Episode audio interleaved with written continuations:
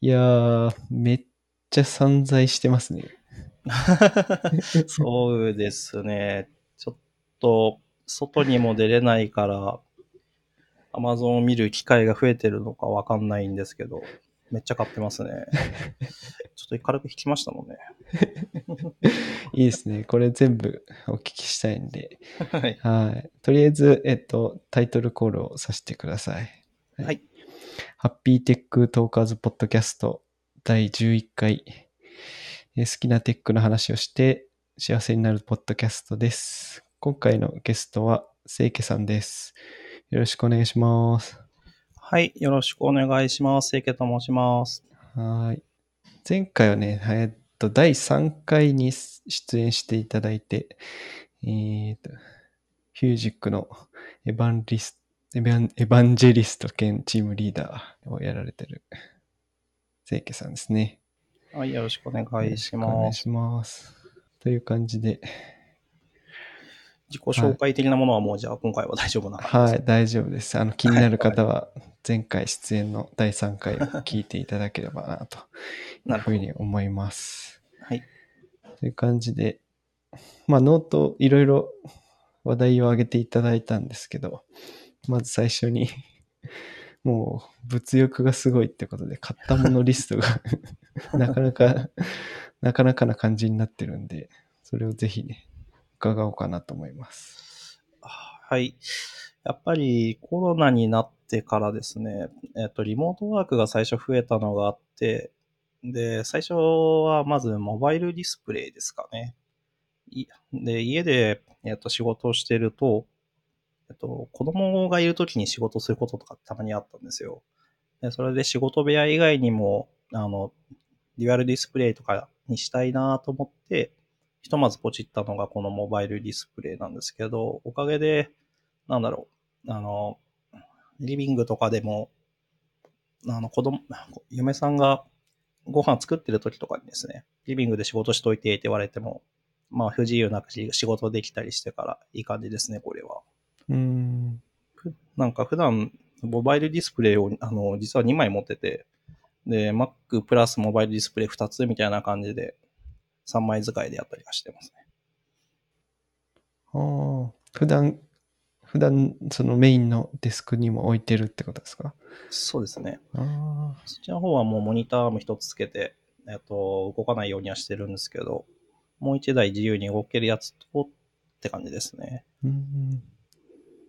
いやどんどんどんどん、リモートを進めば進むほど、もっとこうしたいっていうのがやっぱ出てきてるのと、自分の家だからですね、やっぱりお金かけてもまあ自分のためになるな、みたいなのがあってから止まらないんですよね。わかります。はいこれはサイズ的には15インチでフル HD なんですね。はい。なんかそんなに大きいディスプレイいらないかな、みたいなのもあったりもしてですね。もう、でっかいディスプレイ、なんか一回、家、今にあるテレビで、今にあるテレビをディスプレイにして、コーディングやってみようみたいな感じでやって、4K のテレビで40何型のやつでコーディングやってみたんですけど、あ、これはいらないな、みたいな 気持ちになってですね。そう、そういう使い、でかければ、でかければよかったり、あの、解像度が良ければいいもんじゃねえなと思って、まあ、これぐらいのサイズ感が一番僕に合ってるなと。ああ、なるほど。そういう感じなんですね。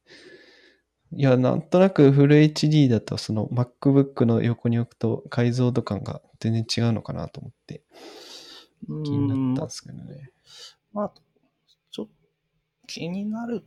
いや、僕さ、あんまり、なんだろうな、いろいろ物買ってるんですけど、そんなめちゃくちゃ細かあのこだわりが強い方ではないと思うので、気になっていないのかもしれないですね。なるほど。はい。そういう感じですね。はい。あ、なんか、あの、フットワーク軽くいろいろ持ち運べていいなと思っています。うん、そうですね。持ち運びが簡単にできるんで。確かにね、家でやってると、なんかね、移動しないといけない時もありますね。そうなんですよ。そうなんですよ。それがちょっとめんどくさくてですね。まあ、Mac い、ディスプレイ1枚でも別にいいのはいいんでしょうけどね。なんか、特に、その、なんだろう、リモートでミーティングしないといけない時とかに1台だと相手の顔ともう一もう一つなんか見たいなってこと結構あったりもするので、今やってる感じですかね、ちょうど。うーん。ちょっと話変わっちゃいますけど、全キャスター、あれですね。あの、この間も話してましたけど、顔見えれるようになったんですね。そうなんですよ。いやなかなか、あれだなと思って、あれ？そあの、なんだろう、この間あの、ポッドキャスト聞いて、あれ？彼顔見れるようになってるんだって思いながら、まあ、なんとなく緊張したんですけど、まあいいかと思って、そのまま出てきちゃいましたけど。そうなんですよ。はい。はい。ポッドキャストなんですけどね。まあ話してる方は、顔見えた方がある程度は喋りやすいかなと思って、はい。はい。これにしてます。で、次が HHKB のキートップだけを買い替えたんですよ。なんか、あの、一応、ハッピーハッキングのキーボードのプロフェッショナルを持ってるんですけど、で、会社と家用っていうことで、2つ、僕2台持ってるんですよ。すごい。いいな。で、で、コロナになった時に、あの、一回家に持って帰って、で、あの、どっちかどっちかわか、全く同じ色買っちゃってるので、どっちかどっちかわからんと思って、キートップだけでも変えようと思って、この、なんていうか、今ちょっと画面にだけ見せますけど、はいはいはい。あおおの、す墨のやつと、えっと、黒のやつを組み合わせて、なるほど。かっこいいですね。そうなんですよね。ちょっと、あの、自分でも使ってる時は気分が上がりますね。ああ、なるほど。その外側の、まあ、なんですかね。デリートキーとかリターンとかはそのままにしてるってことですか？そうです、そうです。なんかここだけちょっと色がもともとですね、しえっと、白いやつを買うと、色が違う場所があるんですよ。真っ白のキーボード、キーと、ちょっと灰色っぽいキーのやつがあって、うんうんで、灰色のキーがちょっとなんか嫌だなと思ったので、そこだけ黒のやつを流用して、みたいなことやったりはしてます。ああ、いいっすね。かっこいいっすね。そういうカスタマイズもできるのか。そうですね。あと、やっぱりは、打ってて気持ちいいですね。あ村さんもなんか、HHKB が欲しいみたいなー話を。そうなんですよ。最近なんか欲しくて欲しくて。あれですよね。Mac のキーボードを普段使われてるんですよね。そうなんですよ。Apple のやつを使ってるんですけど、あの、MacBook Air を買って、でそれは個人のなんで、ですけど、まあ会社の MacBook Pro もあるんですけど、すそのデバイスの切り替えを考えたら、これやっぱ Apple のやつ、まあ基本できないんですよね。うん。うん、なんかつなぎ、ペアリングし直さないといけないことが多くて、だからちゃんとしたやつ欲しいなと思って、それどうなんですか？やっぱ打ち心地ですか？違うのは。打ち心地違うと思いますね。なんか、ハッピーハッキングの方に慣れて、で、それがない状態で Mac のキーボードを打つ、打たざるを得ない時あるじゃないですか。はい。めちゃくちゃ気持ち悪いし、あの、なんだろう、普通にタイプミスしてたりもするしてますへし、ーやっぱ全然違うんだなと思って、最初はなんか気持ちいいだけかなと思ってたんですけど、完全に作業効率に影響しちゃってますね。えーこれ、もしかしたら悪い方に倒れてるのかもしれないんですけど、これがないと、なかなかコーディングしづらいみたいなのもあったりもして。そうっすよね。いや、それはあるんですけどね。まあでも、でもやっぱ欲しいっすね。いいっすねう。ん、いや、でも、本当ただただ気持ちいい、なんか、やっぱり押してる感じがあっていいですね。うんそれで、それだけで買ってもいいかもしれないです。なるほどな。気になったらかぜひ買ってみてください。気持ちいいっていうのはみんな、あのー思うと思うのと、あとはリアルフォース派と戦わないようにあ気をつけてください。そうですよね。同じ静電容量無接点でしたっけ？はい。はい。そうですね。で、社社内で HHKB かなり流行ってて、うんフュージックで、まあ、あの、HHKB って孤高の遺伝子みたいな、あの、キャッチフレーズみたいなのあるんですけど、孤高の遺伝子いっぱいあるな、みたいな 話をしてたりはします。そうですよね。はいなんかいろいろんな面でやっぱりそのプログラマーの心をくすぐってくるデザインですよね。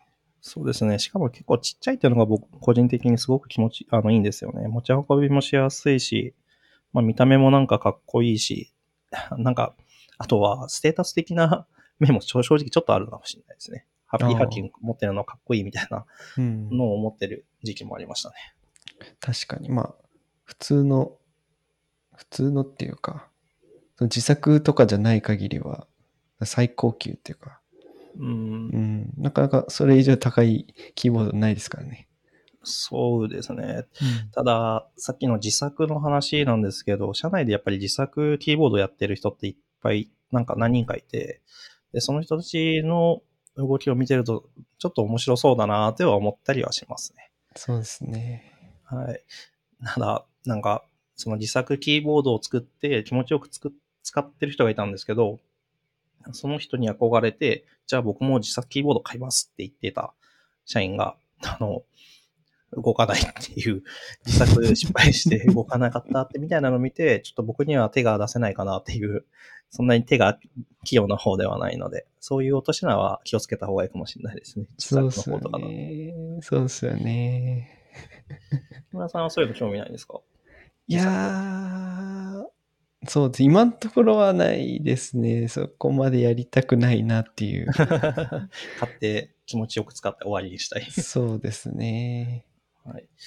まあ、そんな、で、えっ、と、あれですかね、キーボードと、に並んで、PC に関連したものなんですけど、冷却ファンを買ったんですよ。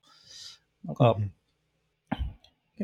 Mac でしかもディスプレイ3枚並べて作業してたら、結構な、なんていうかファンがもう本気出して回ってる機械っていうのは 結構あったので、で、多分 CPU とかに影響を与えてんだろうなと思って、とりあえず、なんか、あの、あんまりかっこよくはないんですけど、冷却効果がすごそうなみたい、すごそうみたいな、冷却ファン買ってみたんですけど、それが、思ってかよりかは効果があるのかな、みたいなのをちょっと思ってます。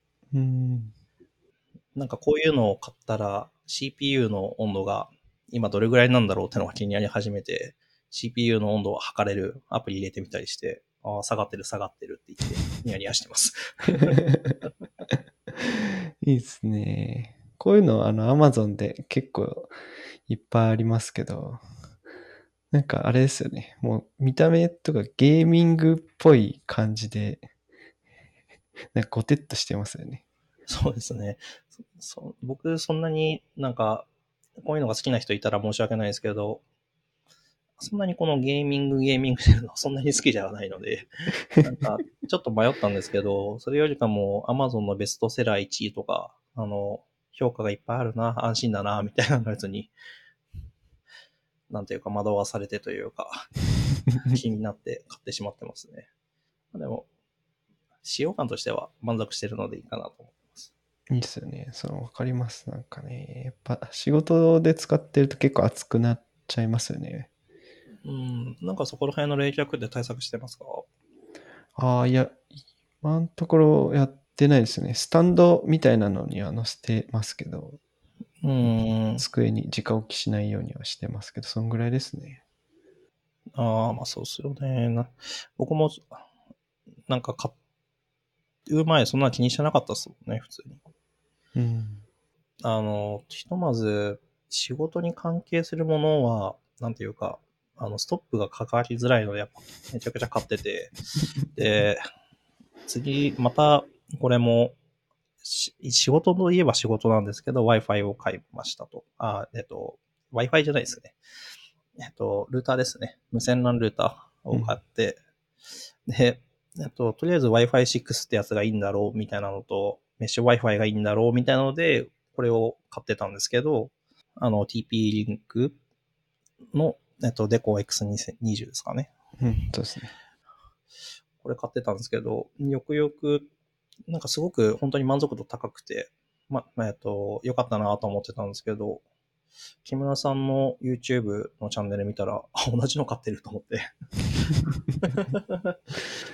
そうなんですよ。えっ、と、前のエピソードでも話しましたけど、とまあ、メッメッシュ Wi-Fi ですよね。僕も使ってるんですけど、これいいですよね。なんか。そうですね。なんか、あの、もともと自分の仕事の机の、えっと、ところに、えー光の出元があるんですけど、そこにルーター置いてたんで、仕事部屋では全然不明してなかったんですけど、リビングとかにいた時になんか、そんな速度が明らかに落ちてんな、みたいな時があったんで、もともとメッシュ Wi-Fi 導入にしたいな、ずっと思ってたんですよ。で、実際に、なんだろう、リビングに置いてみて、で、特に何も用事もないのにテレビで YouTube 見て、うん、安定しているみたいなのを見て、ニヤニヤしてるのを聞いてて、全然変わらんけどっていう嫁さんに言われてたっていう。まあ自己満なんでしょうね、こういうの。わ自己満ではないと思ってるんだけどな。実際、あの、安定性と速度は変わりました？速度は、あと、正直体感はもともとそんなにめちゃくちゃ遅くなかったのかなっていうのはあるかもしれないですけど、あの、数値上は変わりましたね。数値上が変わったので、僕の中では大満足ですかね。うん。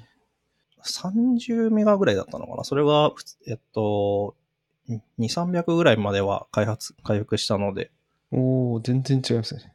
はい。はい。十分十分と思いながら。十分っていうか、もう10倍ぐらいじゃないですか。全然違いますね。とはいえ、なんか普通の普段ネット見てるので、あんまりストレス感じてることがなかったのでですね。だからこそ、本当に必要だったのかっていう、あの、嫁さんからの指摘っていうのはありますけど。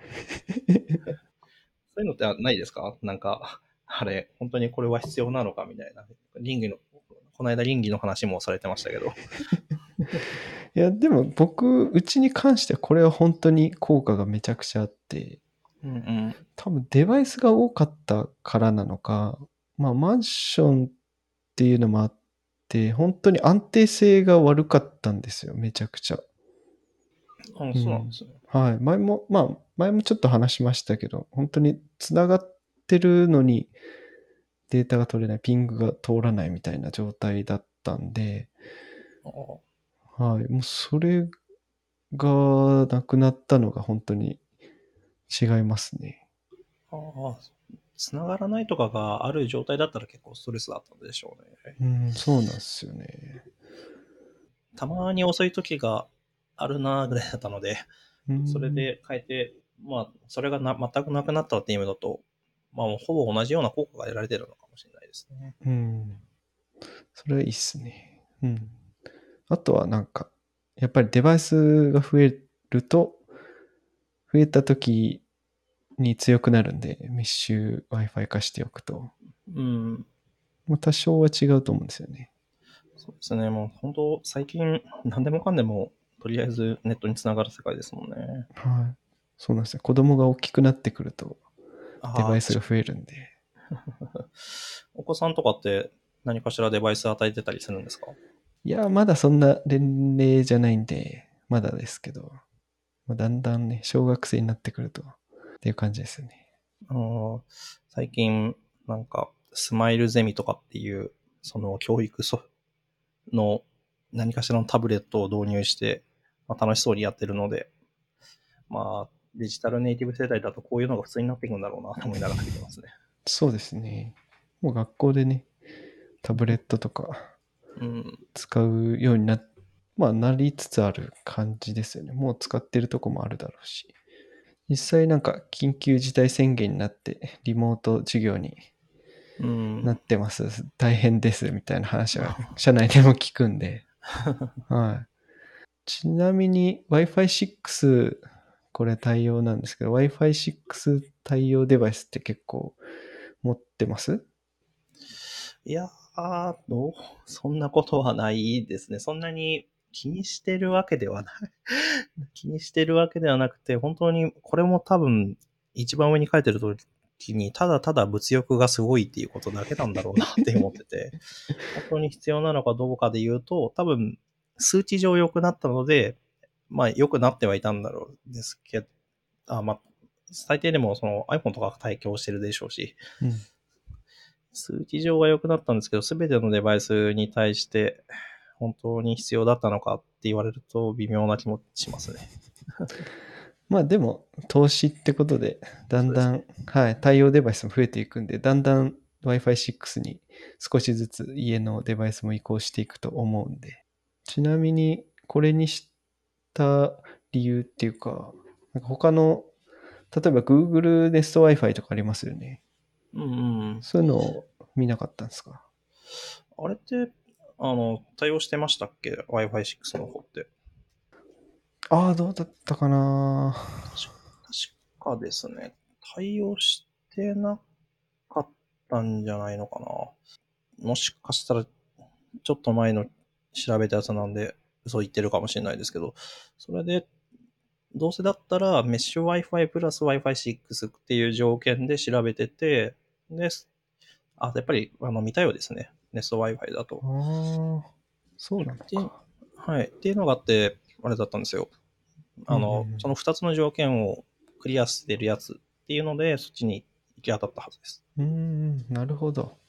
っていうのがあって、満足はしてますね。うん。いいですね。やっぱこういうのってこう、世代が上がっていくとだんだん、なんていうんですかね。そのルーターが取り残されていくんで、先にそういう新しいの買っておくと、もう何年かは買わなくてよくなるんで。そうですね。うん。あと単純に気持ちがいいですね。なんか新最新のものに触ってるという感じが。ああ、わかります。まあ、見た目もね、すっきりしてるんで。はい、そうですね。それも良かったなと思います。じゃあ、次のやつらですかね。はい。これはもう、あれですね、健康系とかですかね。ほうほなんか、やっぱり、全然うど、コロナになって動かなくなったなと思って。で、子供たちと庭で遊ぶんですけど、まあず、あの、永遠に鬼ごっこさせられたりもするので、なかなかしんどいなと思って、まあ僕は僕で遊べるように、もともとサッカーをしてたのでサッカーシューズ買ったり、で、コロナになってめちゃくちゃ家にいる機会が増えたので、ちょっとした時に出れるように自転車買ったり、その自転車にカゴつって使ってなかったので、ショルダーバッグ買ったりみたいな、みたいな感じで、その、ミステリーランチっていう、あの、ブランドが結構好きなんですけど、ガッチリしてるもので、あの、リュックサックとかもこれ使ってて、で、とりあえず必要だから買っていいか、みたいなところをで、うん本当に、まあ、必要なら買っていいよ、みたいなやつが繰り返されている感じですね。で、この流れ、最近自転車を、この自転車買ったのも、1週間前ぐらいなんですよね。うんうん1週間前ぐらいで、で、その直後ぐらいに木村さんの YouTube を見て、で、そこでプリランプの存在を知ったんですよ。で、ダイナミックマイク、僕も音量がが結構ちっちゃいな、みたいなのをよく気にしてたのもあって、で、それを、なんていうか、カバーできるということで、なるほど、このプリランプってやつ欲しいなと思って、まずそれを Amazon のカードに入れたんですよね。はい。そのカートに入れたら、そのおすすめの商品みたいなやつが出てきて、ずっと前からちょっとマイクを変えたいなってずっと思ってたんですよ。はい。で、そのマイクを、ああ、とりあえず交渉するかしないかわからんけど、とりあえず、まあ、買い物カゴに入れようと思ったら、その買い物カゴに入れたらマイクアームが出てきて、で、今使ってるマイクアームが、ちょっと、なんか、変なバネ、バネみたいなのがあって、うん。ちょっと動かすとギーって音が鳴って、リモート帰りとかすごいしづらいなと思ってたんですよ。うん。で、なるほど、これは良さそうだなと思って入れたら、ちょっと値段がすごいことになって、そうですよね。はい。プリアンプ、これなんて言うんですかね。ダイナマイト。えはい、ダイナマイトですね。これで、まあ、1万円ぐらいって、そうですね。このマイクが結構いいやつ、いや、ずっと前から、ポッドキャスト用のマイクが欲しいなって思ってて、うん。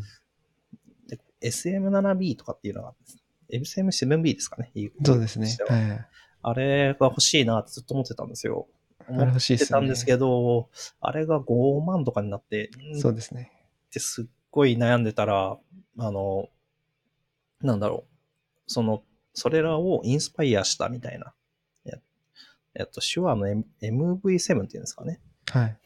ってやつが出てきてて、これだったらかなり新しいやつだし、お値段もちょっとだけ下がるので、もしかしたらいいのかもしれないと思って、そこから YouTube めっちゃ見て、うーん、良さそう。とりあえず買いたいと思って、買ったんですね。買い買いましたね。あの、きまあ、買ったの実は昨日なんですけどね。そう、急に、この間なんか木村さんから、あの、急にツイツイッターで DM 来て、出られませんか？って言って、このタイミングでマイク変えたいなってずっと思ってたんですよ。で、さすがにですね、この値段を倫理を通すのがですね、結構時間かかって、本当に必要ならば本当に説明してくれみたいな。交渉の末、昨日の夜、うん、分かった、いいよ、もう、いつまでもこの話されるしって言われて、昨日の夜越して、まあ、できたら今日の収録間に合わせたかったなっていうのがあったんですけど、間に合わず。なるほど。いいっすね。これね、いいマイクですよね。木村さんも結構いいマイク使ってますよね。あー、でも僕のやつはその3番もしないやつですね。1万円ぐらいのやつで、 RODE の PodMic ってやつですけど、でもこれもいいっすよね。 Shure MV7。うん。YouTube とかで調べるとね、いっぱいあるんですよ。発売された頃に YouTuber がみんな買ってて。そうですね、昨日とかいうか、あの、入れるちょっと前ぐらいにし、なかなか見てましたもんね、このマイクの YouTube を。うん。そうなんですよね。なんか、ポッドキャストマイクロフォンとか言われると、なんかすごい惹かれますよね。こういうポッドキャストみたいな、いうのをちょっと僕ももうちょっと、なんていうか、体が空いてきたらもっとやりたいなってのは思ってるので、じゃあこれを買ったから、じゃあポッドキャストちゃんと撮ろうかな、みたいなのも、その理由付けにもなるしですね。これ、いいのが、そのインターフェースが多くて、うん。USB でもつなげるし、まあ、マイク側に、あの、モニター用っていうか、自分が喋ってる声を聞くためのイヤホンジャックがあるし、で、XLR で、まあ、オーディオインターフェースににもつなげるし、うん。うん。これね、いいんですよ。なんか、普段だったら多分僕たち XLR で、えっと、接続してやるんでしょうけど、なんか、USB の方を使うと、その、ソフトウェアがついてくるんですよね。うん。確か。ちょっとしたチューニングみたいなところをソフトウェアを通して、で音声調整できるみたいなのがあったりするらしくて、なんか、例えば、えっと、普段だったら、あの、ずっと家でこれ使うんでしょうけど、ちょっと外で何かしらの、えっと、イベントで話すみたいな時に、ちょっと、こいつと USB 持って、で、さすがにオーディオインターフェースを持ち歩くのしんどいので、みたいな時の使い方にもいいかなと思って、うん。そういうのもあ僕を後押ししたきっかけにもなってますね。なるほど。いいな はい。じゃあ、そうですね。次回出ていただいたその音声の違いをね、そうですね。確認できると思うんで、はい。楽しみにしてます。あ大丈夫ですかね？ちょっと一番最初の話題で、はい。物が多すぎて、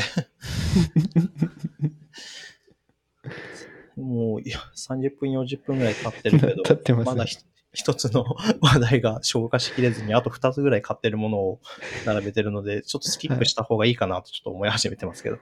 ああ、でも僕はこの Apple Watch が気になりますね。ですよね。まあ、結構アップル好きですっぽいんですもんね、木村さん。どれを買ったんですか？Apple Watch はですね、Apple Watch SE ですかね。いやとりあえず、あの、睡眠の取りたかったんですよ。うん。ログとして。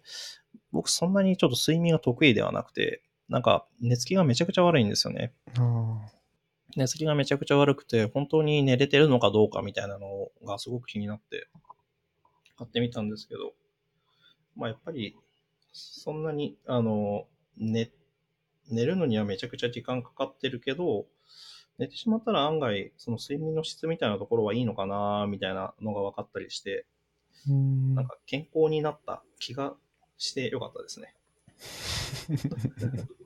僕もあ、どうぞ。あ、あいや、僕も Apple Watch 持ってて、寝るときもつけてるんで、一応記録は取れてるんですけど、全然見てないですね。そうなんですね。はい。アプリって何使ってます？オートスリープってやつですか？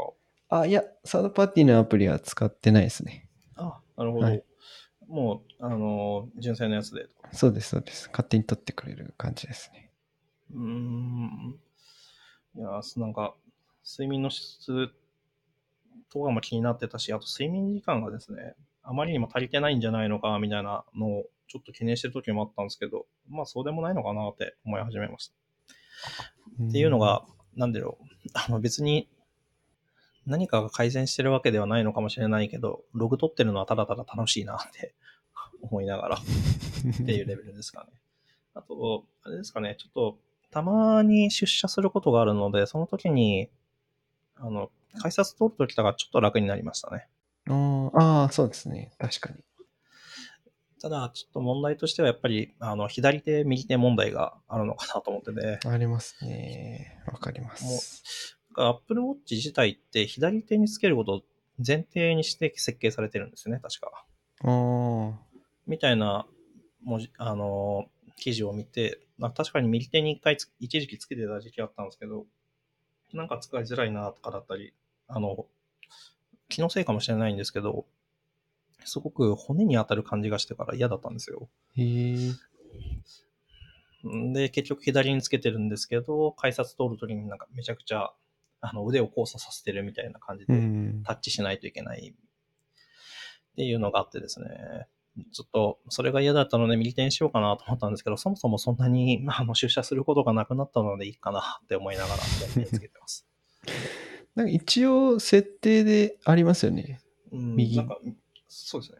右手用、そうですね。ありますよね。そうなんですよ。だから僕も一時期どっちでもつけてもいいのかなと思ってたんですけど、どっかの記事で、その左手にせ、えっと、つけることを選定にしてますよみたいな記事を見つけて、そうなのかぐらいに思ってました。へえ、そうなんですね。僕もね、あんまり電車乗らないんで大丈夫なんで、たまに右腕に、あ、電車に乗るときだけ右腕にするみたいな ことをやってますね。あと、電子決済系がやっぱり楽になりましたね、本当に。うん。結構、PayPay のアプリとかでも、もうマーゴードとかもすぐ出せますし、うん。買い物するときに、とり、あの、わざわざ携帯出さなくてよくなったっていうのは、なかなかあの気持ちがいいもんだったなと思。ああ、そうですね。劇的に何かが変わるとかではなくて、身の回りの生活が少しずつ豊かになるって感じですね、やっぱり。そうそう、まさにそうなんですよ。Apple Watch ってそんな感じです。そうですね。Apple Watch で何をしますかって言われると、何をしてるんだろうと思うことありません？そうそうなんですよ。持ってない人に、これとこれとこれができるよって言うじゃないですか。はい、そんだけって感じになります、マジで。そうなんですよね。なんか伝わり、伝えたいけど伝えれないっていう。そうなんですよね。そう、そん、たったそんだけのことが、まあ、ここにあるっていうのが、この手首にあるっていうのがやっぱ違うんですよね。うん。だからほんとちょっとだけなんですよ。何々をしなくて良いっていうのが固まるってのがいいですね。ああ、そうですね。そうなんですよ。まあね、当たり前ですけど、iPhone でできることしかできないんで、そうです。はい。それ iPhone で良くないって言われたら、うん、そうなんだけど、そうなんだけど、そうじゃないんだよなっていう 気持ちになりますね。僕も買うときちょっとだけ迷ったんですよ。あの、買うかどうかってところで。うん。で、あと、去年の新卒の子かな？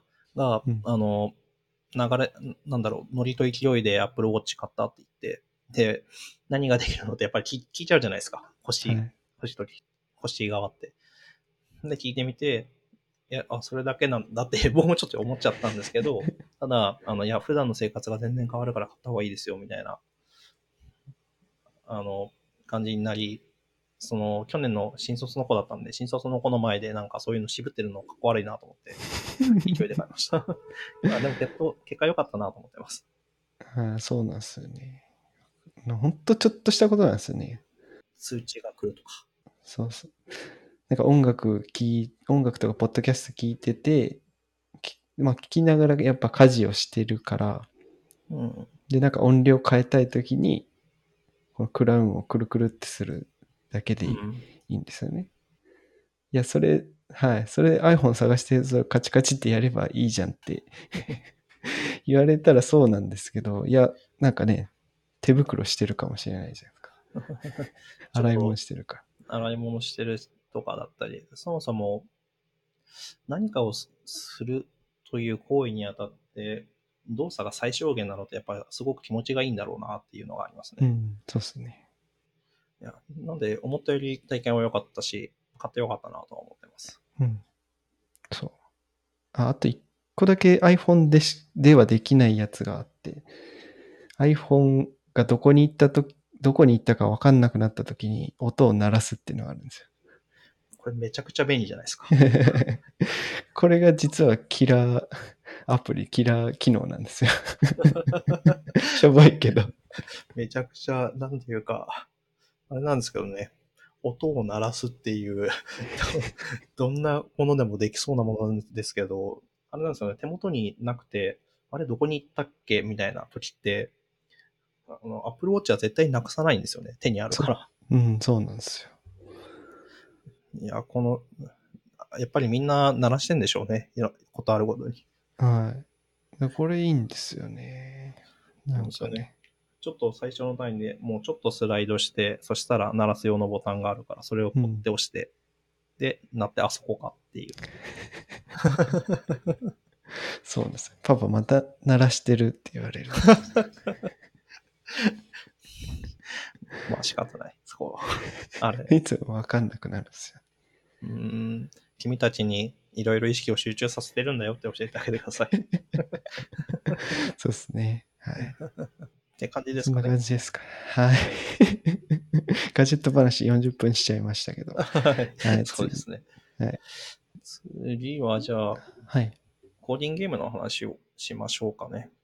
会社の、で、結構、京プロが会社、えっ、と、フュージックの中で流行ってるんですけど、その、京プロ好きな人たちが、コーディングゲームってやつも面白いよってことで、えっ、と、教えてもらったんですけど、えっ、と、簡単に説明すると、うん出出題者から、えーこういうゲーム、こういう入力が渡されるので、えー適切な出力を行って、なんていうか、ゲームをうまく進めてくださいみたいなやつなんですよ。例えば今回のやつが、えっと、ポト後でショーノートに貼っといてもらいたいんですけど、はい。この、モチーフって書いてある記事あるじゃないですか。はい。えっと、あるボードゲーム、木を育てて、で、それを、なんていうか、か枯らしたら得点になるみたいなゲームなんですけど、その元になるボードゲームがあって、で、それを、えっ、と、実装するっていうものなんですよ。で、えっと、もちろんゲームなの、ボードゲームが元になってるので、得点っていうのがあって、で、そのルールベースでちゃんと、えっと、プログラムを実行すると、得点が、えーついて、で、最終的に勝ち負けが決まるみたいな。うんで、それを、えっと、全世界の人たちが同じようにボ、えっと、コードを用意してくるので、えーその人たちと対戦させて、今何位だ、みたいな。ことを競うみたいな。ことをしてるんですけど、ここれがなかなか、なんていうか、時間泥棒というか、ちょ僕は、えっと、そんなにめちゃくちゃ強プロやってるわけではないので、自信がめちゃくちゃあるわけではなかったんですけど、まあ、ひひとまず、一回だけ submit しようと思って、ちょっと時間ができた時に30分ぐらい、えっと、ちょっとも問題解いて、 submit したら、なんか思ったよりうまくいって、これもうちょっと得点取りたいなって思ってたら、3時間ぐらいずそのもう30分の枠を超えてやってて、で、のお風呂が沸くまでの30分間でやろうと思ってたんですけど、結局、あの、子供たちの風呂も、あの、奥さんに入れてもらって、それはダメですよ。ごめん、ちょっと今すごくいいところなんだって言って。で、結局、夜の12時ぐらいまでやってて、ああ、やばい、これはやばいわと思って、急いでそこからお風呂入って、で、お風呂から出て、その、その日が休日だったので、また夜2、3時ぐらいまでやるみたいなことをしてました。なるほど。これ、じゃあ、ボードゲームのプレイヤーの意思決定アルゴリズムをはい。実装していく感じ。ああ、ですか？そうですね。ごめんなさい。ちょっと説明が、僕の説明が悪かったんですけど、その通りですね。僕たちがプレイヤーになって、そのボードゲームの判断をコードで書くみたいな感じですかね。うん、ああ、なるほどね。いくつかあのポイントがあって、まあ単純にルールを理解して、そのコードで、その普段僕たちがボードゲームをしてる時の判断をコードに載せないといけないっていうのと、うん。ので、えっと、あとはやっぱり普通のボードゲームとしての作戦としての頭が必要なのと、うん。それをちゃんとコードに落とし込める実装力みたいなところも求められて、まあ、普通に、えっと、コードを書くことになるので、まあ、コードを書けるようになりたいんだ、みたいな人たちっているじゃない、いるじゃないですか。うんそういう人たちの修行の場にもなるし、単純に思考力を求められて、まあ、思考トレーニング、練習と、あと単純に楽しい。うん。みたいなのを含めて、とってもいい場のかなのかなと思ってました。ああ、アルゴリズム的にはボードゲームなんで、はい。まあ、ある状況での手を、こう、なんですかね。場合、パターンを探索していくような感じなんですか？そうですね。えっと、ゲームの状態が、えー標準入力で与えられるので、で、その標準入力から今どういう状態なのかってところはもう僕自分たちで、えっと、制御して、最終的な行動を決める標準出力を出すようなイメージですね。うん。で、社内のメンバーがやっぱ強くてですね、なんか、えっと、僕が、なんだろう、2000位ぐらいなんですけど、みんな、あの、200位とか500位とかにまで全世界に対して言ってて、すごいなと思いながら、え。ー、実装するのは僕は Go でやってます。うーん。で、みんなが実装したやつず同士で戦わせるんですか？そうですね。もう、これが単性み、単性なのかな？単性とかうん。同時に行動するみたいな感じになってるんですけど、あー。で、えっと、今、おな、おな、多分同じような入力ををどちらにも与えられてて、うんで、その中で自分はこうする、相手はこうするっていうのを決めて、えーやっていくんですけど、その中で相手は多分今この状況だから、こうなるはずだから嫌がる行動はこれで、それをプログラムとして実装してうん。実施するみたいなことをひたすら考えていくっていう。あーなるほど。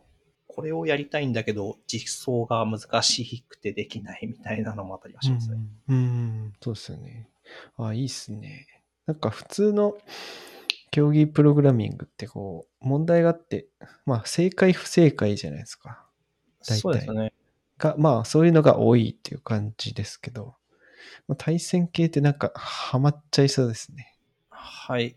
あと、あれですね、やっぱり、競技プログラミング、あの、僕の頭がそんなについてきてないっていうのもあるんですけど、数学的なイメージがちょっと強くて、うん。ちょっと数学そんなに得意じゃなかったっていう過去からそんなになんか意欲的にいけなかったんですけど、うん僕自身がボードゲームが好きなので、まあ、ボードゲームを遊んでるような感じでコーディングできるっていうのはすごくいいなと思いました。うん、そうですよね。わかります。特にアットコーダーとか、結構数学よりがちなんで、はい。そういうところで戦うとなかなか自分の熱量も上げれないっていう、熱量も上がれなかったし、単純に、なんだろう、あの、熱量以外にも能力の問題で分かんなかったりみたいな。うん、わかります。まあそういうのを考えると、あの、とても、なんだろう、何かコードを書きたい。で、書きえー作りたいものもないけど、とりあえずコードのレベル感を上げたいみたいな、そんな使い使い方でもいいのかなと思ってました。気がしました。うん。うん。いいっすね。これはいいっすね。楽しそなんか、昔のゲームとかもできるみたいだから、あれだったらやってみてください。なんか、社内の人たちが言ったんです、言ってたんですけど、ボンバーマンあ。うんうんを、うんみたいなやつ、あのボンバーマンの動きを自分たちで決定して、で、なんていうか、戦わせるみたいなのもあるらしくて、へえ。なんとなく実装しくったら、初手で死んだりするんだろうなと思いながら、そうですね。もうなかなか面白そうだなと思ってます。へえいろんなゲームもあるんですね。なるほど。そうです、そうです。今今回はなんか、えっと、多分、もうこのポッドキャストが出てる頃には、今やってるコンテンツとか終わってるので大丈夫と思うんですけど、今は、なんていうか、某ジブリのっぽい何かが、のゲームになってますね。ジブリっぽいキャラクターの。えーボンバーマンだったり、あとパ、パックマンってあるじゃないですか。あの、はい昔のゲームの。あれを題材にしたゲームとかもあったりして、うん結構なんかみんなとっつきやすいのかなと思ってます。うんゲームが好きで、プログラミングが好きで、みたいな人たちやってみるといいかもしれませんね。うんうんまあ、僕、偉そうに言ってますけど、今回初めて投稿やったんですけどね。まあ、なかなか楽しかったので、その楽し、楽しかったですよっていう話ととして、まあ、紹介したいなと思いました。うん。なるほど。ああ、これコンスコンテスト形式で、あー11日間とか、そんな感じなんですね。ああ、そうですね。すいません。ちょっと全然、えっと、説明抜けてましたけど、11日間ぶっ続けでみんなやってるんですよ。一応。ぶっ続けでやってるんですか、みんまあ、えっと、まあ、も途中仕事とかしてるでしょうけど、あの、もし、もし仕事とかがなかったら多分ぶっ続けで、あの、突っ込んでも大丈夫だと思います。な。うん。なるほど。まあ、そういうのもいいですよね。自分の時間でできるってい。そうですね。ちょっと仕事終わって、じゃあ夜日装しようかな、みたいなので、だうんよかったりするので。うん。楽しそうん。まあ、なんか、機会があればぜひやってみてください。楽しい楽しいっていうのと、今ちょっと見てたら、あの、社内の人に順番を抜かされてるのに気づいたので、今日の、うわー、あと3時間しかないですよね。今日どっかで体験してやろうかな。う。えー、そんなんも見れるんですね。自分の友達っていうか。はい。あの、なんていうか、一応企業単位で、えっと、エントリーみたいなのもできたりもするんですよ。えー、で、えっと、一応フュージックとしてチーム出てるのは出てるので、で、そこで、あの、社内の人間が今ないみたいなところっていうのがわかるみたいにはなってます。うーん。ああ、いいですね。そういうのいいですね。なんか。うん。うん。まあ、あの、社内なので、まあ、みんなで頑張って順位を上げようみたいなのもあるんですけど、まあ、うん単純に、まあ、あの、社内の、あの、あいつに負けてるっていうのがわかるので、それはそれで、あの、やる気を、なんていうか、燃やせれていいなとは思います。いいですね。企業対抗運動会みたいな、そんな感じですね。そうですね。じゃあ、あの、公認ゲームが楽しかったという話でした。はい。次行きますか。そうですね。イスコン。ちょっと、あれですね。あの、時間、今がもう1時間ぐらい経ってるので、えっと、まあ、木村さんのいいところ、取れ高的に大丈夫と思ったら来てくださいね。ああ、い全然大丈夫ですよ。はい。お話したいだけ話してください。はい。で、えっと、イスコンですね。僕って前回イスコンの話はしてないですかね？してるのかな？あ、あしてないですね。あ、なるほど。えっと、イイスコンもしかしたら、えっと、知らない人もいるので、いるかもしれないので、はい。えっと、軽くご説明すると、いい感じスピ、いい、イスコンっていうのは、いい感じスピードアップコンテストの略で、えっと、あるウェブアプリケーションがお題として渡されて、で、それを、えっと、できる、できる限り高速化して得点を競うみたいな、そういった大会ですね。さっきのコーディングゲームのウェブアプリケーションバージョンみたいなイメージなんですかね。うん。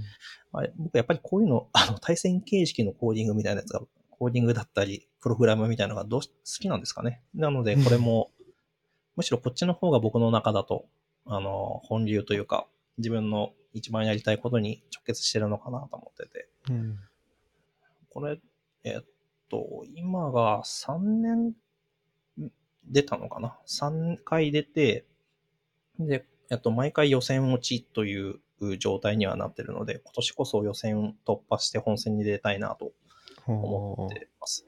頑張ってください。はい。結構、届、全然ダメじゃんっていう届かなさじゃないからこそすごく悔しくてですね。あで、結構、あの、言語的にも、えっと、実、えっと、あるアプリケーションが渡されるんですけど、全部動作としては同じなんですけど、えっと、各実装ですね。例えば PHP だったり Ruby、Go みたいな、えっと、実装、あの、サンプル実装が渡されるので、えっと、僕はこの言語なんだけどな、みたいな人は、まあ大抵、えっと、用意されてるはずなので、まあ誰、どなたでも参加できるのかなっていうのと、もし万が一、えっと、運営の方がサンプル実装されてない時でも、まあ同じ結果を返せれば、あとに自分で一から作ってもいいよみたいな状態ではあるので、うんまあ誰でも参加できるのかなとは思います。なるほど。これね、年々レベルが上がってそうな印象を受けるんですかそうですね。なんか、毎年毎年、あの、問題が難しくなってるみたいなのもあったりもしますね。あ今まで、ちょっと前まで普通、なんていうか、え変な、えーっと、お話、普通のウェブアプリケーションみたいな感じだったんですけど、まあ例えば普通だと Apache とか NGINX とか使ってるのが多かったりはするんですけど、えっと、一番最近の直近の ISCON10 の決勝とかだとエンボイみたいなやつが出てきていたりしたり、なかなか、僕多分今出されたら何もできなかった可能性があるなと思いながら、なかなか最新の技術みたいなところっていうのも、えっと、取り入れつつ、えー問題が構築されてるみたいで、あの、毎回毎回勉強させてもらってはいますね。えー。フロントエンドも SPA になったりとか。してますね。えー、バックエンドの API をなんとかするみたいな。うんなかなか。で、やっぱり、あれですね、Go, Go が強いですね。あなんか、えっと、API 実装が最近主になってきてるので、みんな、えっと、エントリーとして Go が多くて、ただ、うん Go だと、なんていうか、ゴルチンめちゃくちゃ発行されたりしたら、相当しんどいことになったりするので、えっと、そこの制限としては、あの、CPU、与えられるマシンの CPU を一つになして、して制限するみたいなうんことをしたりしてるっていう対策は一応行われています。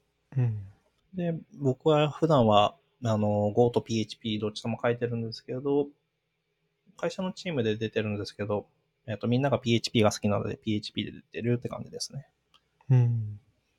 木村さんって、このイスコンとかだったり、コーディングゲームだったりみたいなところって、あの、やってみようというの、気持ちとかってあったりするます？あー僕は去年ぐらいにアットコーダーを結構あ。2ヶ月ぐらいめちゃくちゃハマり込んだんですけど、でもなんかそっからパタッとまたやらなくなっちゃいましたね。なるほど。あとこうだな、あとこだはだ、あの、なんだろう。こういうのをやっておく、やってたらやっておくべきなのかなっていうのはあるんですけどね。どうしても、数学的な要素とかで考えると、結果が振るわないんじゃないのかなって二の足を踏んでますね。そうですね。なんかやってても、なんていうんですかね。本番でなかなかこう、あーじっくり落ち着いて解けば解けてたなっていう問題を結構取り逃さしたりして、悔しい思いをしたりして、なかなか、そうですね。だんだんなんかあんまり楽しくなくなってきちゃって、ちょっとやめちゃったんですけど、そういうのはありますね。でもなんか、今アカウント多分この名前でやってるだろうなってやつで見つけましたけど、はいでも。なんか右肩上がり感がありますけどね。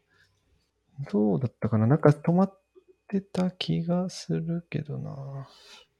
基本1回だけ下がったのを除いて、基本ああ右肩上がりだから、わあ、すごいな。やっぱり、ちゃんとそういう能力があるんだろうなと思いながら見てましたけど、僕多分普通に、あの、序盤あたりでからまた、あの、くすぶるってことがなりそうな気がするんで。そう、うん。なんかね、いろいろこういうレーティングされると、なんか他の人と比べちゃうんですよね。うーん。うん。やっぱできる人は、なんていうかもう2、3回やったら上の上のランクに行っちゃうんで。うーん。うん。やっぱそういうの、ちょっとだけありますよね。ありますね。しかも公開されてる場でっていうところで、いうところで、割と、なんていうか、心理的障壁が高かったりはするっっていうのはあるかもしれないですね。一方で、だからこそ面白いんだろうなっていうのもあったりもするんですけど。うん、そうっすね。というわけで、い今は、あの、話を戻すと、イスコンがそろそろ開催されるので、えっと、イスコンの素振りですね。えっと、うんまあたなんだかんだ、じゃあ今からプロ、えっと、このアプリケーション早くしてくださいって何もしてないと、なんていうか、野球の試合とかと一緒で、全く結果が振るわないみたいなことがあったりするので、あのイスコンの過去問とかっていうのが、えっ、と、サイトに用意されてるので、それをみんなで一回解いてみようみたいうん。な会を行おうと今しているところです。いいっすね。これはもうなんか本当に実践的なコンテストですよね。そうですね。なんていうか、こここでやった知識がそのまま、本当にそのまま活かしたこととかってあったりしますもんね。ああ、いいっすね。会社でちょっと、えっと、めちゃくちゃビッグあの、人気が出たり、バーストアクセスが来るタイミングで、で、自分のやってる案件じゃなかったとしても、そこでヘルプとして入って、あ、これ今こういう状況だからこうしたらいいよ、みたいなのが、スッと出て、で、それで、その、急場をしのげて、まあ、感謝されたりして気持ちよかったりですね。うん。まあそういうのも含めて、なんていうか、えっと、限られた時間で、えっと、ボトルネックを見つけて、みたいな訓練をしてるのは良かったのかなって思う場面が、この1、3年、4年でから多分普通に3、4度ぐらいはあったりするので、まあそういう、うんウェブエンジニアの人たちはやってみると、なんていうか、レベルアップにもつながるのかなとは思います。楽しいだけではなくて。うんはい。っていうのを今用意して、えっと、また、今年の5月かな？あ、違いますね。うん5月はもう終わりそうですね。今年の8月ですかね8月。かオンライン、オンライン予選があるので、ぜひ皆様も、ぜひ参加しましょう。とても楽しい会だったと思います。頑張ってください。はい。社内で出たりしてないんですか？ああ、やってる人ってことですか？はい。あ、そうですね。そうですね。過去問解いてみようみたいな回はあったんですけど、なんか積極的に参加してるっていうのは僕は聞いてないですね。うん、なんだろう。なんかやっぱり自分が楽しいと、他の人もどうですかどうですかやりませんかっていうのをどうしても言っちゃうんですよね。あまりやりすぎないようにしないとですね。大丈夫だと思います。はい。最近、カンファレンス行けてないですよね。そうですね。一応、うあの、プロポーザルは出してて、うん。たまに取ったりはしてるんですけど、本来でやると、まあ、ここに書いてあるやつですかね。まあ、はい。えっと、Go カンファレンスの仙台とか、PHP カンファレンスの、えー本サイト、ピチパー会議、PHP カンファレンス沖縄みたいなうんところに登壇させてもらうことになってるんですけど、本来でやるんだったら、仙台に行って、東京に行って、東京に行って、沖縄行ってってことで、ああ、最高ですね。ってことができたはずなんですけど、基本、まあ、実際は、あの、自宅で、あの、今と同じように、うん。パソコンに向かって喋って終わり、みたいな。あと、そこまで、その資料を用意するっていう過程ですごく勉強になるなっていうのはあるんですけど、一方で、やっぱり、そこに対するフィードバックっていうのが、ウェブメール、あの、ウェブベースになってるので、なんていうか、自分自身に、そのフィードバックの数っていうのが限られてしまったり、うん。で、廊下、廊下とかで、なんかカンファレンスとかだと廊下ですれ違って、あ、こんにちはって話した後に、ちょっといろいろ、あの、やり取りをしていく中で自分で、あ、確かにそういう考え方が足りなかったな、みたいなフィードバックを受けたりするっていうのができないのが、なかなか辛いなって思ってる。まあ、今って感じですかね。そうなんですよね。わかるな。そう、だから僕もね、本当は合コン仙台ね、行きたかったんですけどね。まあオンラインってことで、ちょっともうプロポーザル出すやる気もちょっとな なくなってしまって。うん、辛いですよね。そうなんですよね。フィードバックもそうだし、あとね、なんか、やっぱいろんな交流があって、顔を売るっていうか、うん。うん。そう、なんか、まあ、知り合いが増えるとね、なんていうかな。いろいろ楽しいことも、まあ、例えば、ポッドキャストやってたら呼ぶっていうのもできるし、なんかツイッターでこういうことで困ってるみたいなつぶやきをすると、助けてもらえる確率が上がるし、逆になんかね、その他の人の興味のある、その技術の話とかを、が勝手に流れてくるようになるんで、うんうん。うん、だから、やっぱね、こういうカンファレンスでいろんな直接会って、なんか知り合いになるエンジニア同士の横のつながりってすいごい大事なんですけど、なかなかオンライン難しいですよね。難しいですね。そこで、なんていうか、偶然何かが起こるみたいなことが全くない。全くっていうのはあれですけど、なかなか難しいなって。やっぱり、えっ、と、カンファレンスが好きな人たちって結構いるじゃないですか。で、その人たちと思うの、あの、よく話をするのが、まあ、カンファレンスで大事なのは廊下だよね、みたいな話ってよくみんなされてるのかなとは思います。そうですね。いやーそうみんな、僕たちはカンファレンスの廊下であつあの、ダベリに行ってたんだなみたいな。ああ、そうですね。で、その、ダベるためのネタを自分で考えて、それを自分の考えて、それに対するフィードバックを廊下でもらうみたいなのが繰り返される。まあ、カンファレンスが大好きだ、好きだって言ってる人たちがいるんだろうなと思ってて、うん。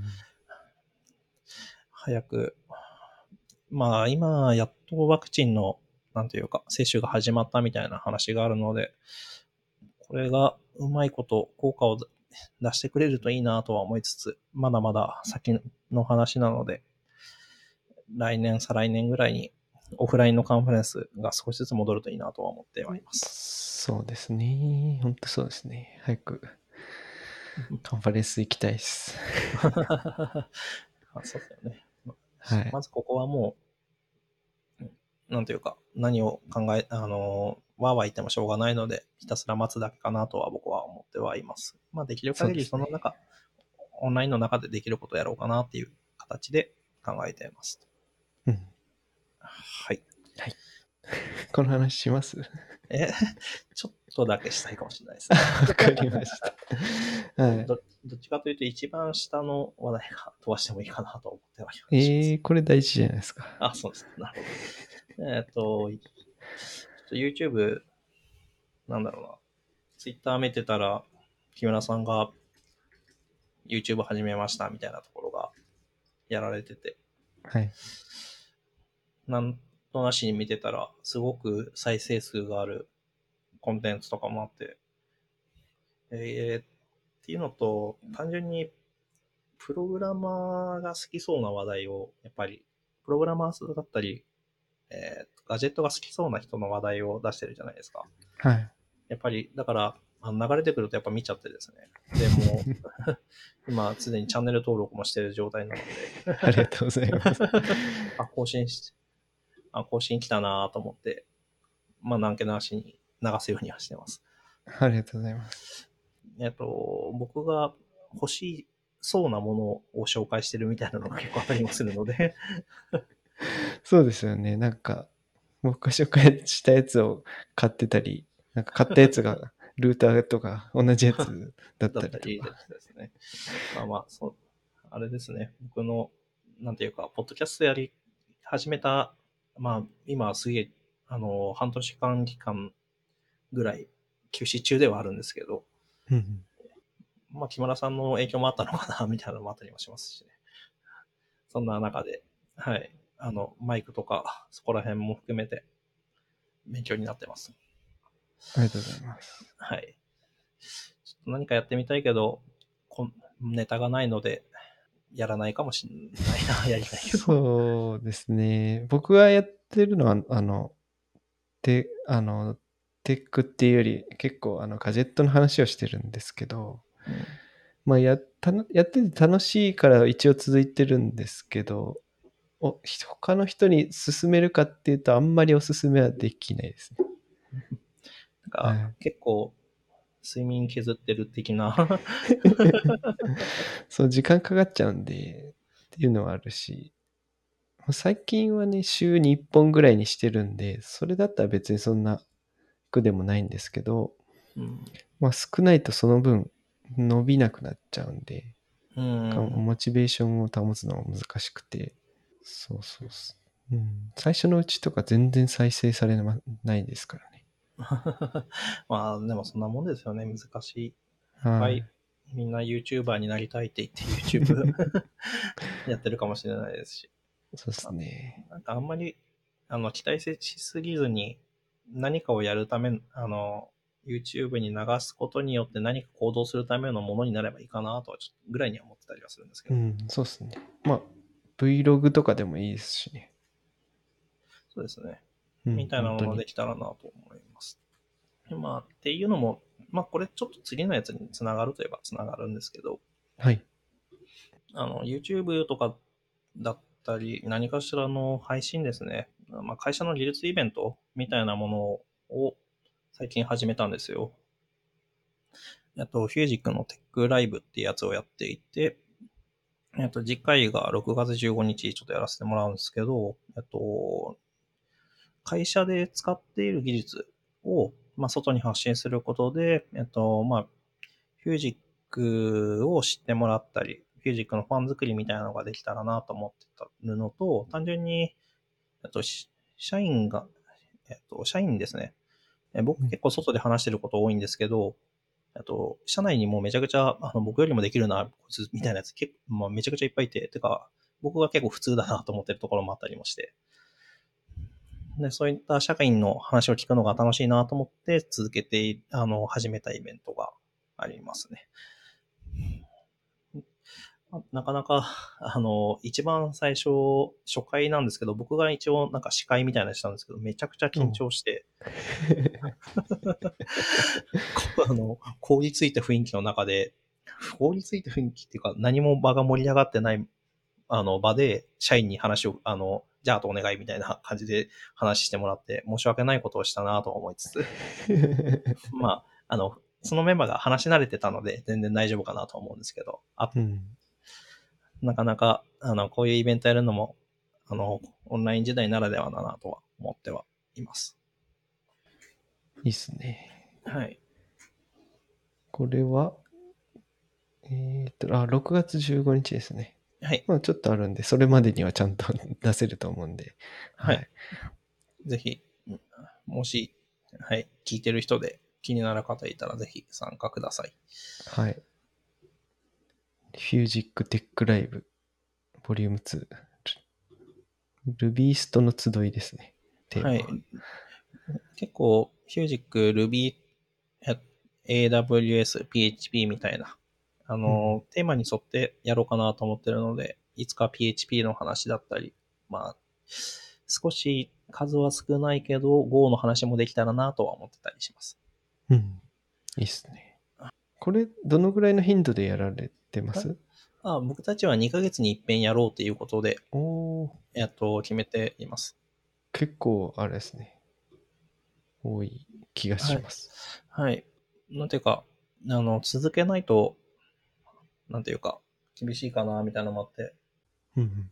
な、なんとかして、登壇者さえ捕まえてしまえば、あとは、その枠組みみたいなところっていうのは、もう僕とか、そのもう一人の広報のリーダーがいるんですけど、その人と、えー整えることができるので、2ヶ月ごとに、まあ、いろんな社員に声かけてうんやっていこうかなっていうのを、今警戒しているところです。まあ、なんか1回目の反応としてもなんか良さげだったので、これからもうまくいくといいなと思ってはいます。まあそういうのもあって YouTube 楽しそうみたいなうん。だったり、なるほどまあ動画自体にどういう風に作ってるのかなみたいなのは興味あったりはして、うん。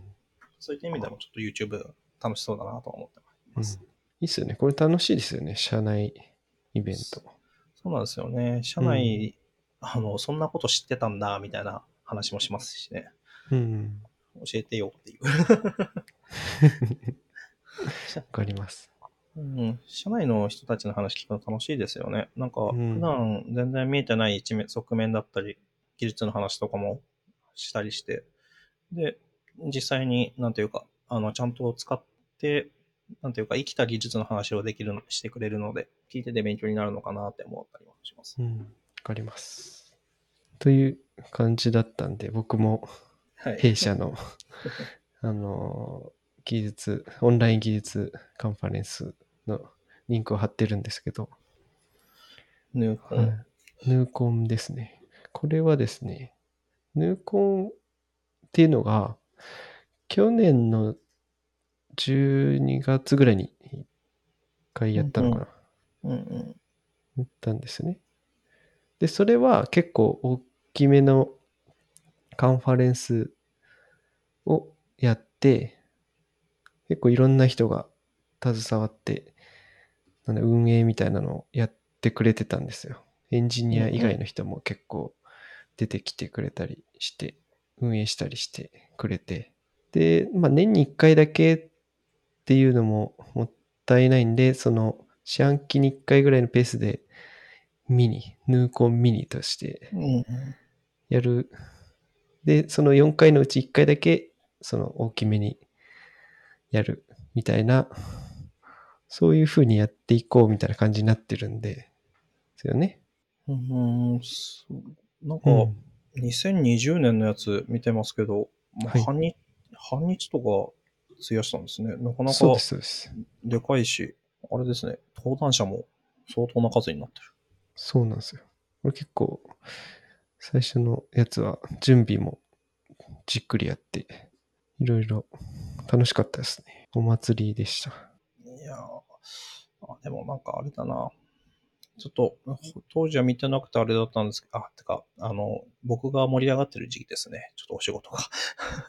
で、なかなか、あの、人が集まってるなってのを見てて、すごいなと思ってたんですけど、160人とかいたんですね、参加者。すごいなああ、そうですね。登録していただいたのはそんな感じでしたね。うん。うん。なかなかこうやって企業カンファレンス立ち上げるのって難しいですよね。そうなんですよね。集客がね、やっうんぱ大変ですよね。うん、ひたすら SNS とかで呼びかけるしかないといえばないですからね。うん。やっぱり木村さんははお話しされるんですね。こういうのあったら、とりあえず入っていきますね。で、この4月のやつももう、やっぱりやられてるんですね。トップバッターじゃないですか。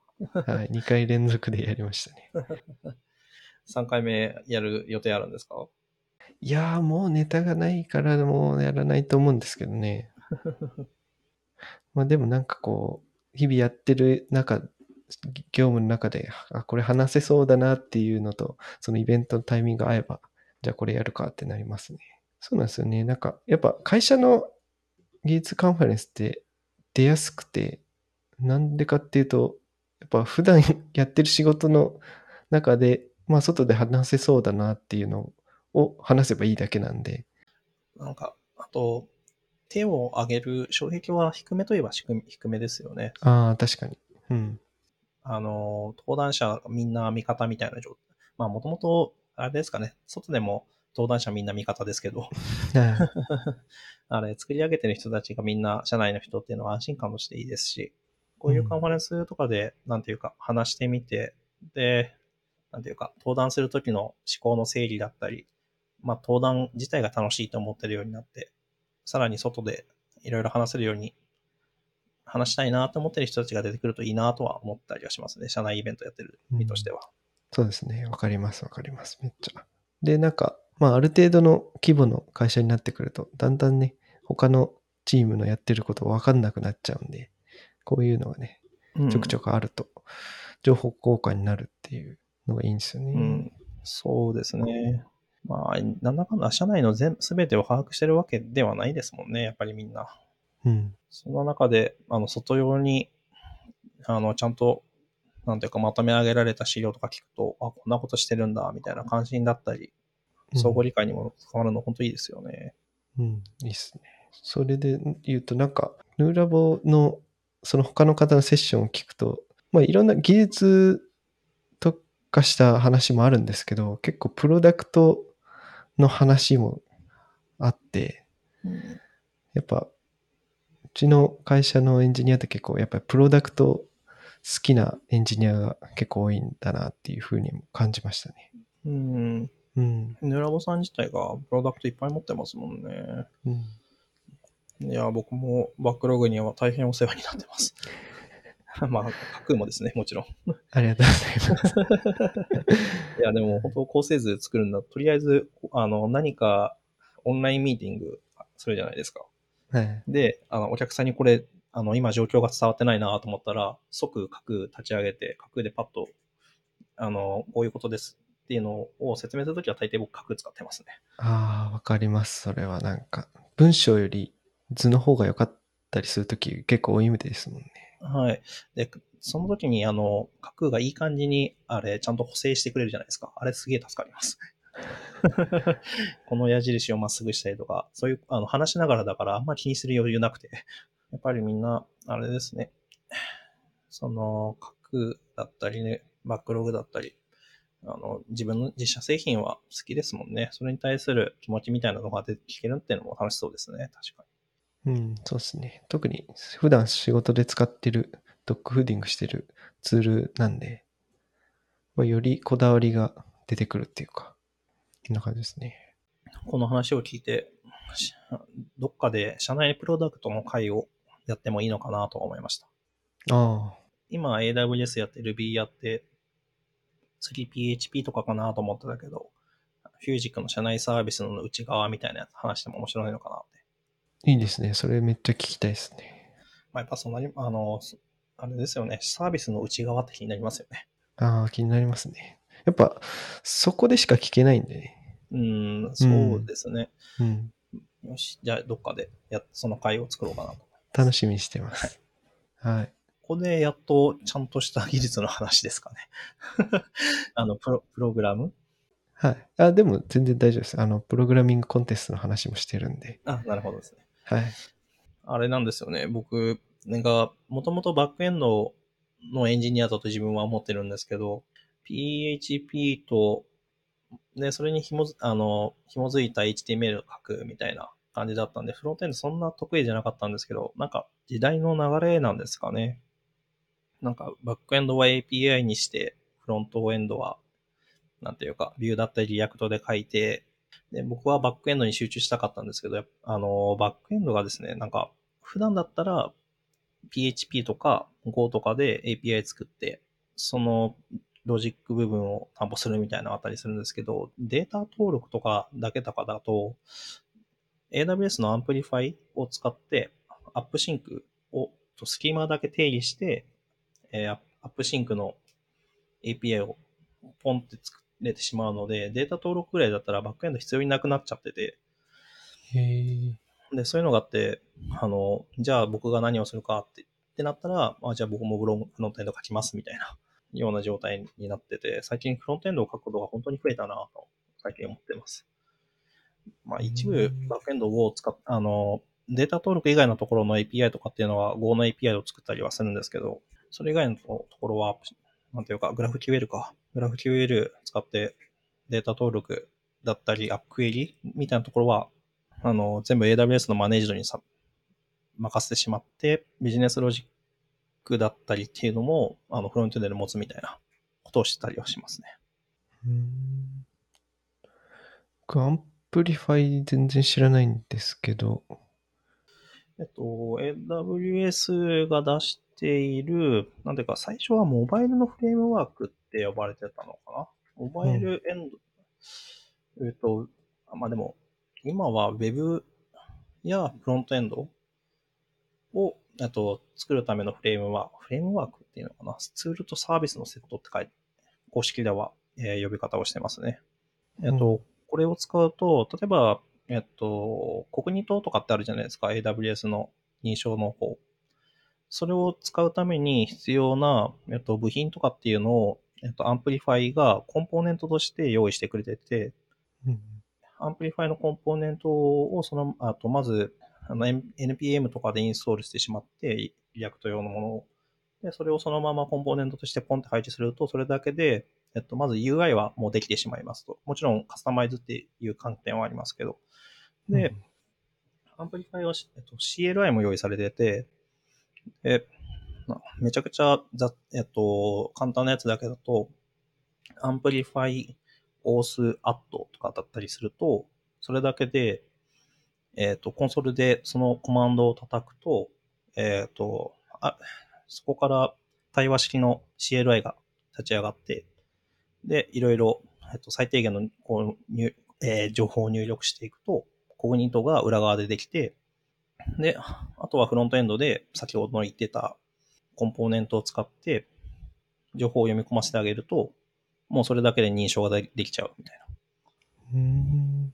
えっと、認証付きの画面を作りましょうとかだったら、本当にものの15分、20分ぐらいでできちゃうような、うん。そういうツールセットがあって、で、最近これすごくいいなと思って、できる限り、あの、できる限りっていうか、今やっている案件で使ってるんですけど、最初はこの状態で、あとは裏側に、えっと、Go の API 作ってたんですけど、そこの登録自体、あれ、AWS Amplify に API っていう CLI コマンドがあるんですけど、はい。そいつを叩くと、えっと、AppSync、GraphQL ベースの、えっと、API を、えっと、簡単に作ってくれて、うん。えー使う側はスキーマーですかね。えっと、スキーマー情報を定義したファイルを用意して、で、えっと、CLI のコマンドを叩くと、えっと、エンドポイントが提供されて、そこに、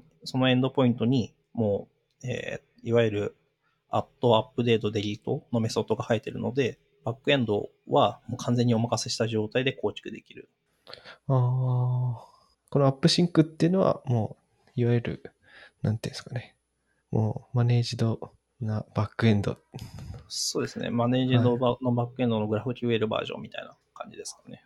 はい。で、その登録するための、なんていうか、フロントエンドからその AppSync を呼び出すためのコードとかってやると思うんですけど、それらも全部 Amplify 側が用意してくれるので、それをインポートして呼び出すだけみたいな。ああ。結果、普通に、なんていうか、 CRUD みたいな登録、更新ぐらいだと本当にやることなくて、あの、バックエンド側ですね。うん。じゃあ、フロントエンド書く、フロントエンド書こうかな、みたいな感じになってて、フロントエンド書くことが多くて、まあ、そんなに得意じゃないので、四苦八苦してるって感じですかね。なるほど。いやー バックエンドの仕事なくなっていくじゃないですか。まあまあ、どとはいえ、多分そのアーキテクチャみたいなところとかだったり、まあ、そのスキーマの定義を書くとかですかね。また YAML を書く的な仕事が増えていく状態にはなるのかなとは思う。なるほど。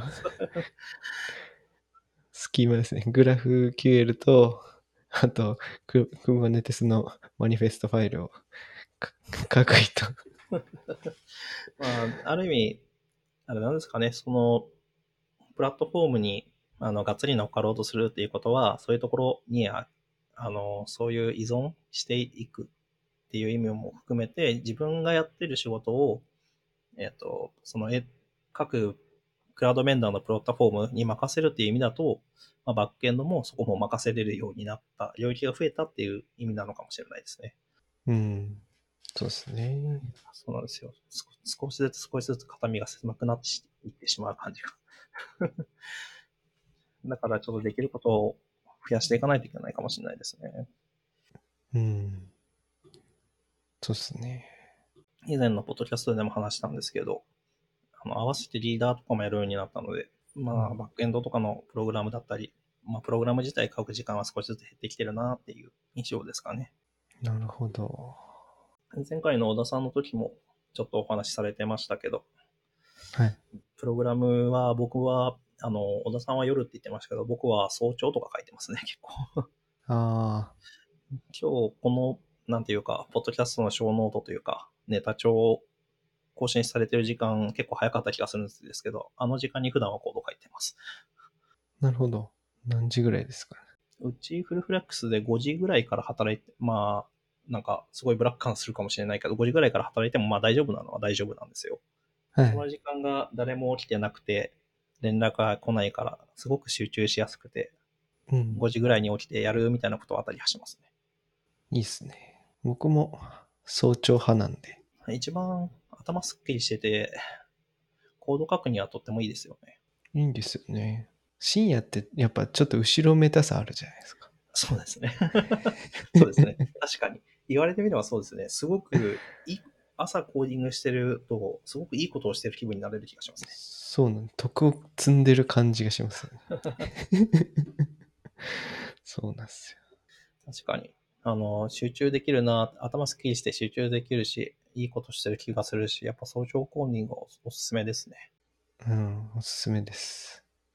特に、あの、お子さんがいる人は、僕もそうなんですけど、まあ朝、仕事するっていうのもいいいいんで、そうすると、早く上がれるじゃないですか。はい。そうすると家族の時間を増やせるんで。そうですね。なんかもう、あんまり夜残業してとかっていうのは僕も全然なくなっちゃったな。なんか、うんできる限り避けるようにしてるっていうのもあったりもするし、もうそうだったら、まあ仕事が忙しくて、みたいな時は、できる限り朝にまとめてますね。そうすると、やっぱり6時以降の時間家族と取れるのってすごく、あの、コロナ時代で、まあ、なんていうかいいことの一つではありますよね。そうですね。わかります。僕はもう何年も4時ぐらいには上がってるんで。すごい。で、なんか、まあ冬だと朝起きるの結構辛いんで、なんかそんなに早くないんですけど、まあ、最近暖かくなってきたんで、うんどんどん朝が早くなっていくんですよ。うんうん。そうすると、あ、仕事上がる時間も早くなっていくんで。めっちゃいいっす。重要なのはす仕事が進んでることですからね。そうですね。むしろね、集中できるんで、朝は。そうですね。ミーティングとか絶対入らないし。明らかに効率はいいですよね。頭すっきりしてて、絶対コーディングのスピードとしてもプラスになってるでしょうし。っていうのが、プログラマーっぽさを出した エピソードですかね。最近は Amplify と AppSync とフロントエンドで四苦八苦してますって感じですかね。なるほど。いいっすね。いい話です。はい。はい。そんな感じですか？そんな感じですね。はい。なんか、宣伝することとかあります？宣伝はちょっと途中に置いちゃいましたけど、フュージックテックライブですね。これが、ちょっとやっぱりある程度人数を集めて盛り上がってる感じ出したいっていうのと、あまりにも人数少ないとやっぱりやる意味みたいなところを会社から問われてしまうみたいなのもあったりもするので、ぜひ、えっ、と、参加していただけると。あの、単純に、今回、次の話とかですかね。僕、Ruby がそんなに得意ではないんですけど、あの、話のし、なんていうか、タイトルで揃っただけでもなかなか面白いものが揃ってると思うので、ぜひご参加いただければと思います。そうっすね。えっ、と、ヒュージックテックライブボリューム2、ルビーストの集い、6月15日ですね。まあ、ショーノートにリンクを貼っておきます。テーマは Rubyist ですけど、まあ、Ruby の書く人じゃなくても面白そうな、えーやつが、タイトルが揃ってるんで、なかなか面白そうですね。そうですね。初心者的なコーディングアップから抜け出、ステップアップとか、えークリーンアーキテクチャーとか、あとは型システム比較とかですかね。ああ、いいそこら辺のあのキーワードに引っかかる人がいれば、ぜひ参加いただければなと思います。僕も登録しておきます。おお、マジですか。ありがとうございます。木村さんが登録してくれたことで、あれですね。参加者が爆増しそうですね。いや、それはどうかわかんないですけど。はい。じゃあ僕も、じゃあ一個だけ宣伝させてください。はい。えーっと、配信が間に合えばいいんですけど、多分間に合うと思うんで、来週なんですよね。5月25日火曜日かな。はい。えーっと、架空っていう、架空の、あの、ユーザーグループですね。ができたんですよね。架空ユーザーユニットっていうのがあって、それの1回目のカンファレンス、オンラインカンファレンスが、えー行われるんで、ぜひ、あの、チームビルディングとか、あと、なんかその、チームビルディングのためのツールとか、興味ある方は、ぜひ参加して、えっ、と、聞いてみてください。僕も発表するんで、本当だ。はい。